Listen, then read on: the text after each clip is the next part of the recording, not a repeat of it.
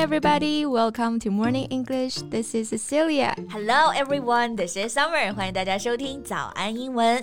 节目开始之前呢，告诉大家小福利啊！每周三我们都给大家免费送啊纸质版的英文原版书、英文原版杂志，还有早安周边。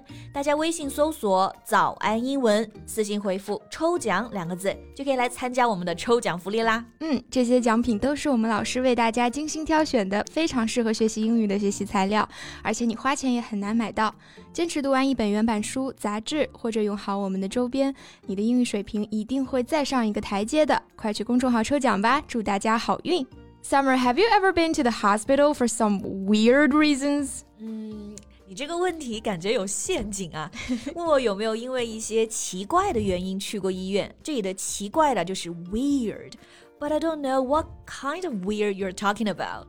Relax. There's no trap. I just wanted to know if you have ever seen a doctor because you got something stuck in your body, like your ear or nose, you know, as a kid. 啊哈，原来是说这个 weird 啊，就是说小时候啊，有没有因为往身体里面塞东西被卡住，然后去了医院求助？嗯，Well, that didn't happen to me, but I saw my brother putting rice, marbles, and some other stuff into his nose and ear. 嗯，mar Marbles 就是小时候玩的那种玻璃弹珠，所以呢，你哥哥是往鼻子、耳朵里面塞过米饭啊、弹珠什么的，但是没有去过医院，是吧？Yeah, right. But did you do that? 我也没有做这种事啊，但是你知道世界之大无奇不有。那深圳卫健委呢有一条视频不就出圈了吗？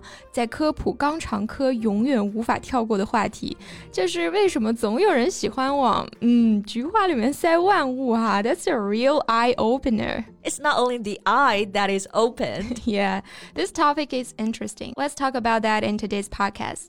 那今天的节目内容呢，我们都会给大家整理详细的笔记，欢迎大家到微信。搜索“早安英文”，私信回复“加油”两个字来领取我们的文字版笔记。嗯，要讲这个话题呢，首先有几个单词我们先学一下啊。第一个就是塞，哎，这个动词英语怎么说？嗯，大家如果直译呢，应该会想到这个词哈 ，insert，i n s e r t，it means to put something into something else or between two things。是的，比如说把硬币呢插到这个机器里去，就是 insert the coin into the machine。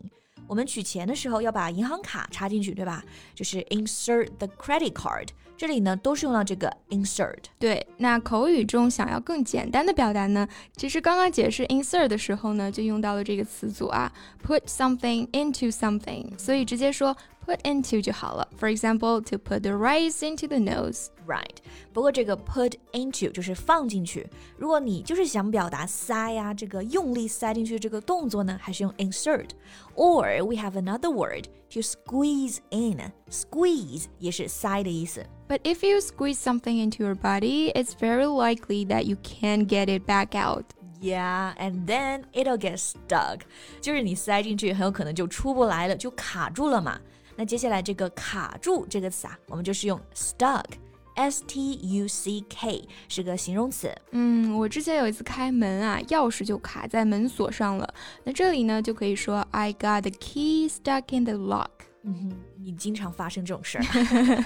那我有一次开车去乡下，轮胎就卡到这个泥巴里面了，就可以说 My car was stuck in the mud。嗯，我们办公室的打印机呢也经常卡纸啊。那这里也是用 stuck，the paper got stuck easily。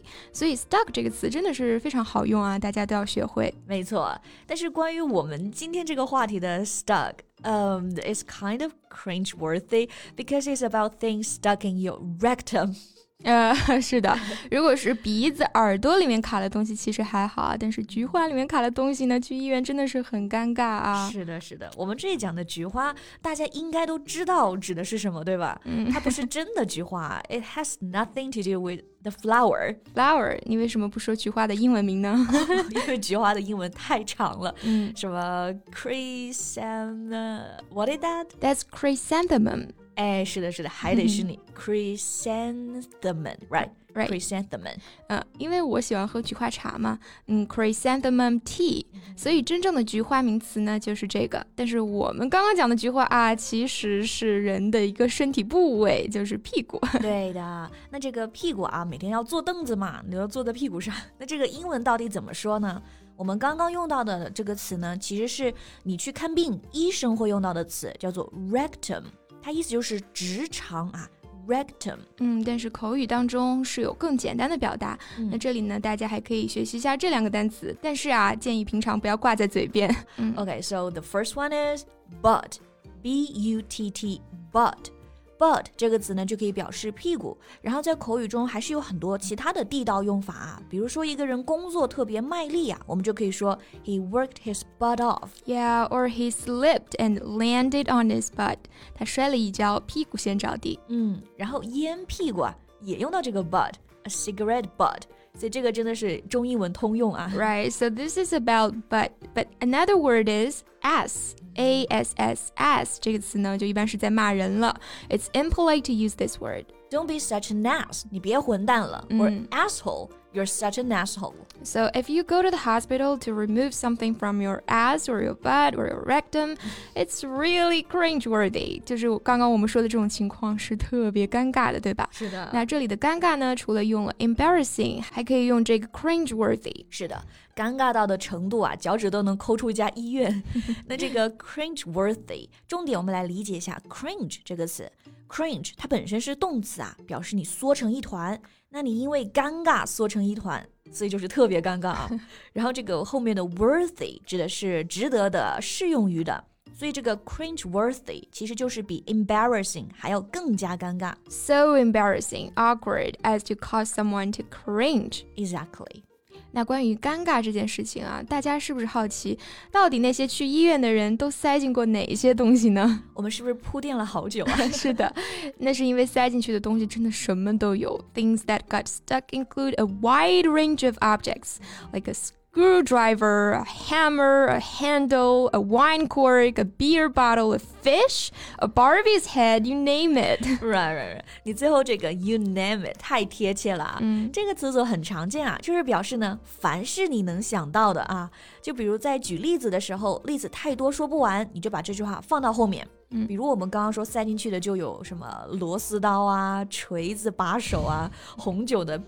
塞子啊、啤酒瓶啊，甚至还有 a fish 一条鱼，对吧？